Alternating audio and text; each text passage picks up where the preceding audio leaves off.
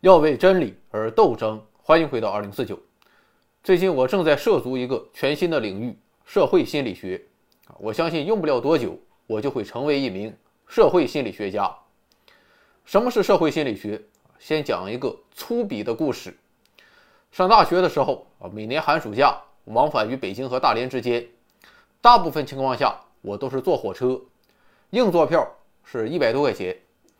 这个时候我的表现就是。热的时候，我可以光着膀子啃着鸡爪，喝着可乐，听着 MP3，看着火车站卖的没有刊号的杂志，主要内容有：赵本山的私生子曝光了，周杰伦和韩红在地下车库亲嘴了，张国荣原来没有死啊，著名国际政治问题专家斯坦尼斯刘夫斯基大保健被抓了。冷的时候裹着大棉袄，一把鼻涕一把泪。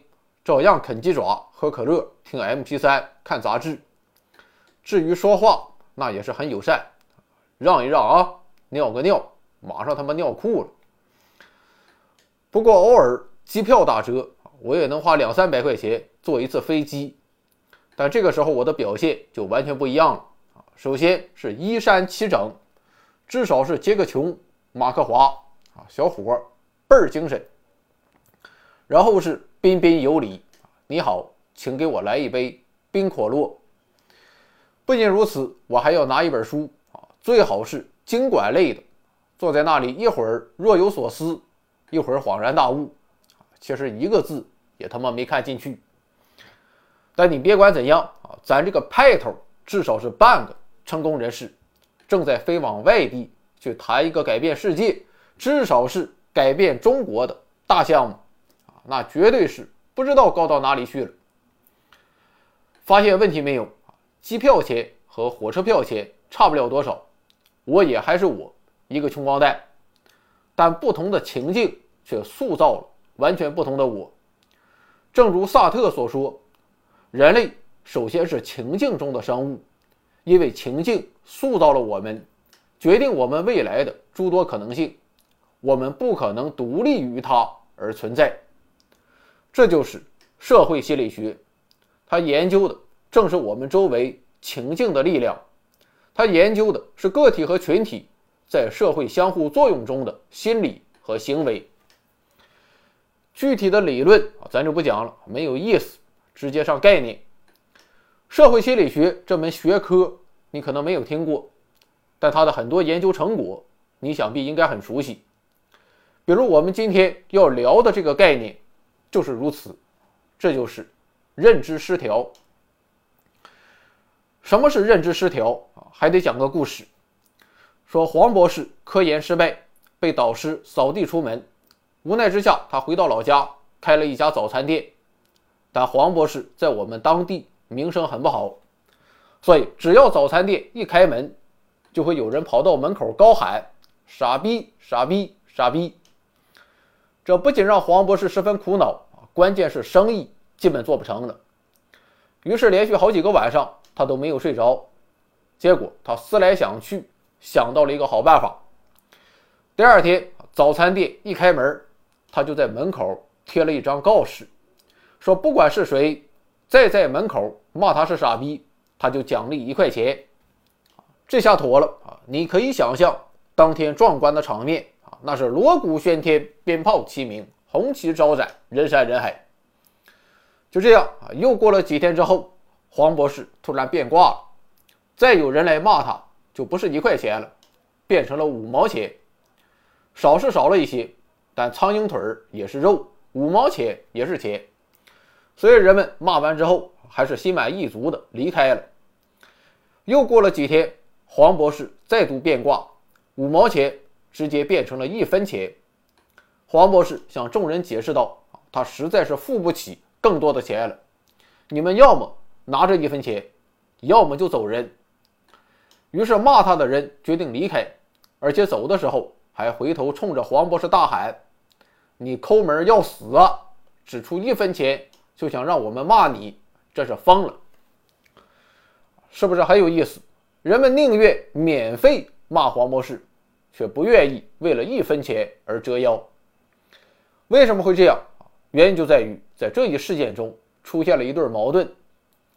一开始讨厌黄博士，然后就去骂他，这个逻辑是合理的，人们的行为与态度是一致的。但在后来啊，不但没有达成目标，反而还有奖励，仿佛他们不是在骂黄博士，而是在奉承他、夸奖他。这样一来，奉承的行为与讨厌的态度就出现了不一致。我们将这种情况就称为黄博士唤起了人们的失调。这种失调让人们很不爽！怎么解决？为了使事情变得合理，改变不了臭不要脸的黄博士那就只能改变自己。就这样，人们改变了自己的态度，不认为骂黄博士是要赶走他，而是为了完成一项。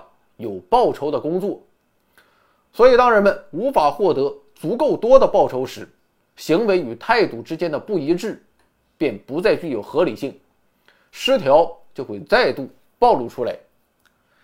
但在这时，人们已经得知，骂黄博士无法赶走他，那就收手。黄博士的早餐店终于获得了想要的安宁。一九五八年。美国心理学家里昂·费斯汀格，不对，不能说美国。今天我要对美国进行制裁。本期节目中绝不出现一个“美”字，反正就是有个心理学家叫费斯汀格，他首次提出了认知失调这一理论。而在1959年，费斯汀格针对认知失调设计了一个巧妙的实验。这个实验整的啊非常复杂。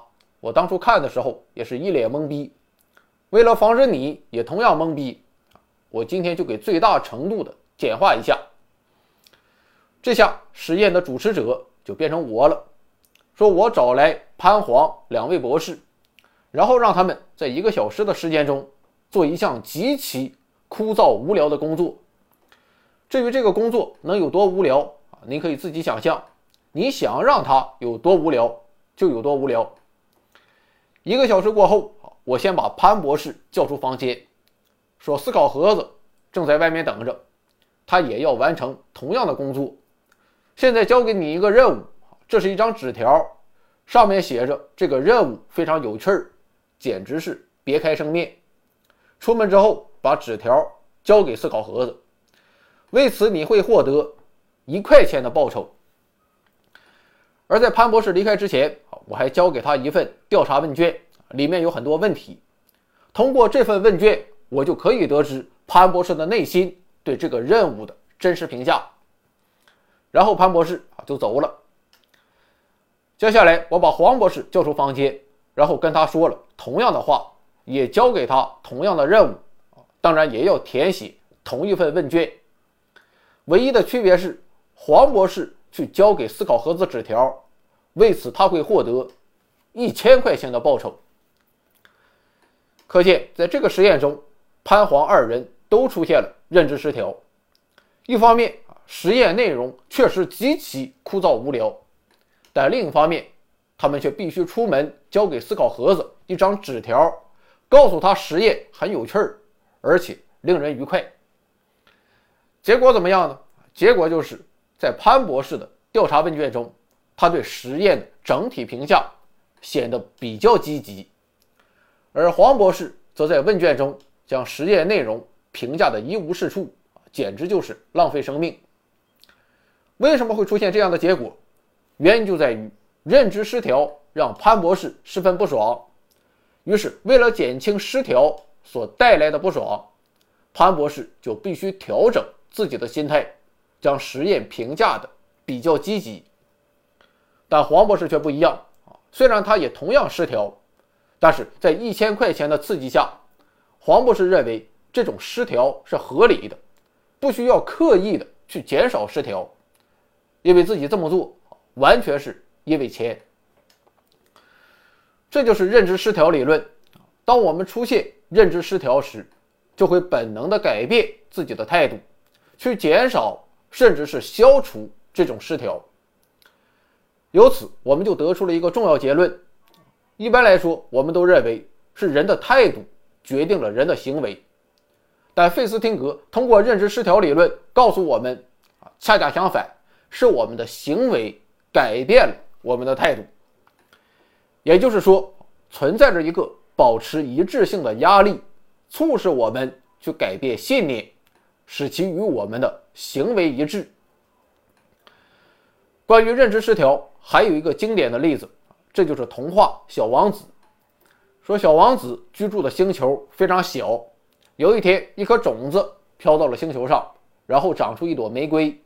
这朵玫瑰告诉小王子，自己是宇宙中。一朵独一无二的玫瑰，小王子对此深信不疑啊，于是每天精心照料，又是浇水，又是驱虫，还陪他说说话，陪他聊聊天陪他唠唠嗑。后来，小王子去星际旅行，有一天，他走进一个花园，看见花园里盛开着五千朵玫瑰花，和他的那一朵一模一样。小王子感到很伤心，但他还是对那些玫瑰说。你们一点儿都不像我的那朵玫瑰，你们是空虚的，我的那朵和你们不一样。在这里，小王子就出现了认知失调。一方面，他认为自己的玫瑰独一无二，所以才倍加呵护；但另一方面，理性却告诉他，自己的玫瑰和这些玫瑰没有什么两样。按照常规逻辑，应该是因为玫瑰独一无二。所以才精心照料要是烂大街了，谁还稀罕？但在这里逻辑是颠倒的。正因为我精心照料，所以我的玫瑰才是独特的。原因就在于小王子要减轻自己的认知失调。其实小王子这种认知失调在日常生活中也普遍存在，只是我们感觉不到。比如说有些人啊，出门吃饭从不好好吃。他的重点不是菜，而是照相。先花半个小时照好几十张，再花半个小时选出九张，再花一个小时进行 P 图，然后发到朋友圈，还得配一段心灵鸡汤。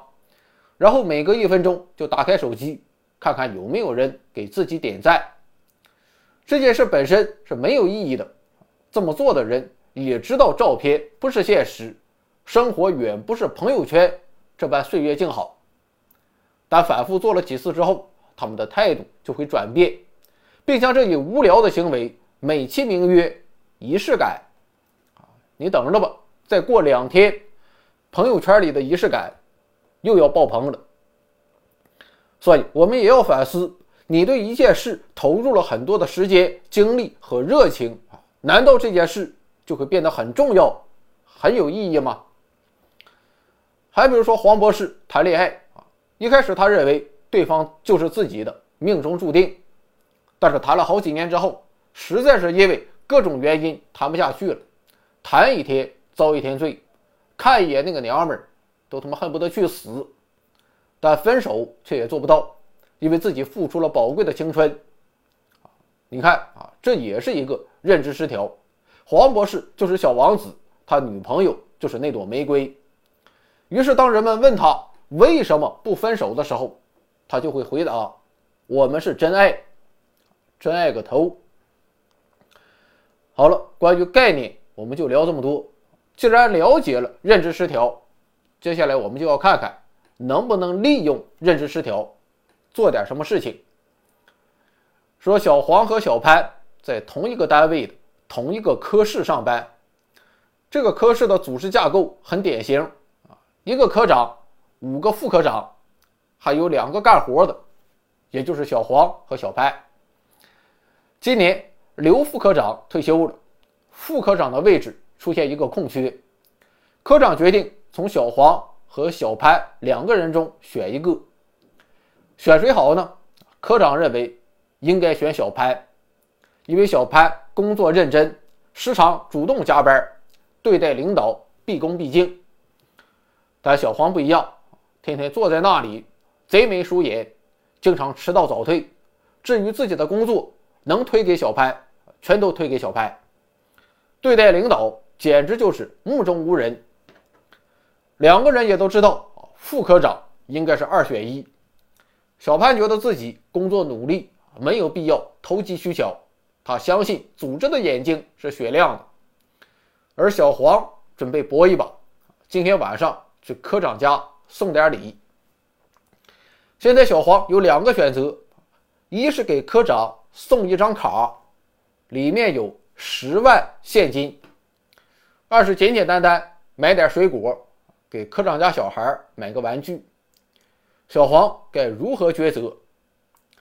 表面上看，十万现金更有力度，但我觉得第二个办法可能要更奏效，因为十万现金不是小数，只是一个副科长的名额。科长不一定敢收。不仅如此，科长还会认为小黄工作不行，天天就想着投机钻营。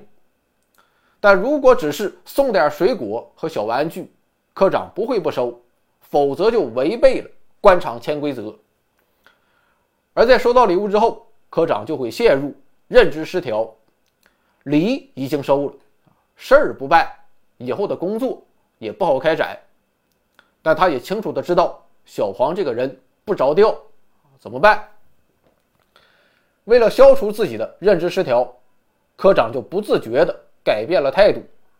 小黄这个人啊，也是蛮不错的，那不叫贼眉鼠眼，那叫眼小聚光。虽然迟到早退，那是说明小黄对工作胸有成竹，何必拘泥朝九晚五？把工作推给小潘，也不是因为小黄懒惰，而是表现出了。领导天赋，对待领导目中无人，这也不是大事。俗话说嘛，我劝天公重抖擞，不拘一格降人才。提拔小黄，正体现了我非凡的识人眼光。所以在生活中，要想让别人帮你做事，很多时候小奖励要比大奖励管用许多。再看一个应用。说我有两个儿子，刘博和刘文博，啊，都不好好学习，就是喜欢打游戏，这让我很苦恼。怎么解决这个问题？现在我有两个办法，但我不知道哪个办法管用，于是我就决定做个实验。我对刘博说：“你再打游戏，我就打断你的狗腿。”而对刘文博说：“爸爸不希望你天天打游戏。”如果你不听的话，会让我很失望。请问谁更有可能戒了游戏？直观的看，刘博更有可能，因为继续玩，代价很有可能就是自己的狗腿。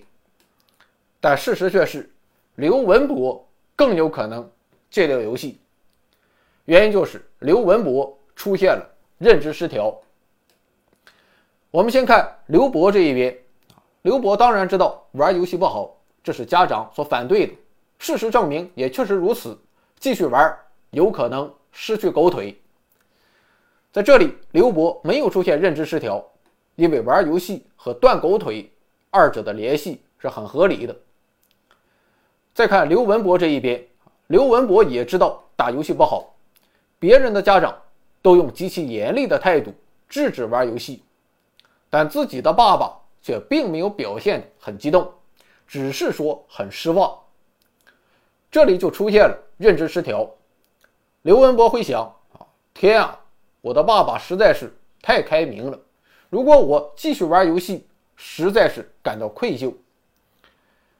于是，为了减轻这种失调，他就会改变自己对游戏的态度。或许这个东西并没有那么好玩。如果好玩，就会沉迷，影响学习。如果有这个危险，我爸为什么不那么严厉呢？既然不好玩，那还玩个球？所以在生活中，要想让人们放弃原来喜欢的事情，很多时候轻微的惩罚要比严厉的制止更为有效。以上就是费斯汀格经典的认知失调理论，啊，很有道理，但是也有很大的问题。问题就在于，同样一件事情，有些人会产生认知失调，但有些人却不会。比如说，小潘出轨了，他媳妇儿桂兰对此心知肚明，但他还想给小潘一次机会，于是他决定让小潘陷入认知失调。桂兰没有大哭大闹，因为他认为，如果自己大哭大闹，反而会让小潘认为自己出轨是合理的。正是因为自己媳妇儿蛮不讲理，所以我才选择出轨。恰恰相反，桂兰选择全当没看见，反而把小潘伺候得更好，天天好饭好菜好酒好肉，端茶倒水嘘寒问暖。这下妥了，小潘果然认知失调了。一方面他出轨是觉得别人媳妇儿要更好，但另一方面，生活中自己的媳妇儿。简直就是最好的。于是，为了消除失调，小潘改变了自己的态度。其实别人媳妇儿啊也不咋地。再看看桂兰，有妻如此，夫复何求？于是小潘浪子回头，二人重新过上了幸福美满的生活。而就在同一时间，小黄也犯了同样的错误。小黄媳妇儿翠兰也选择了同样的办法。但小黄的内心毫无波澜，在家吃完好饭好菜之后，出门脱裤子照样不犹豫。而且小黄还给自己找了一个理由，说这叫追求自由，追求火一般炽烈的爱情。为什么会出现这种差别？康奈尔大学的心理学家达里尔·贝姆认为，在一些情况下，当行为与态度不合理时。人们并不会首先选择改变自己的态度，而是会先从外部找原因，使自己的行为变得合理。在刚才的例子中，小黄说自己追求火一般的爱情，啊，这就是在寻找外部原因。那么，在什么情况下人们会首先去寻找外部原因呢？对这个问题做出解释的是心理学家艾略特·阿伦森。阿伦森提出。当一个人自由选择的行为与自己的核心价值观不一致的时候，费斯汀格的理论就是适用的。比如说刚才的例子，小潘这个人是有基本的良知的，他知道要对妻子保持忠诚，所以出轨与自己的价值观本身是有悖的。于是，当他老婆对他更好的时候，他就会产生认知失调，并为此深深自责。然后改变自己的态度，但小黄并没有这个良知。虽然他也知道翠兰做的就是最好的，啊，自己的行为与态度不合理，但他仍然认为出轨和别的女人睡一觉没有什么大不了。在这种情况下，他就会从外部找原因，而没有产生认知失调。由此，我得出了一个重要结论：不要脸。就无敌。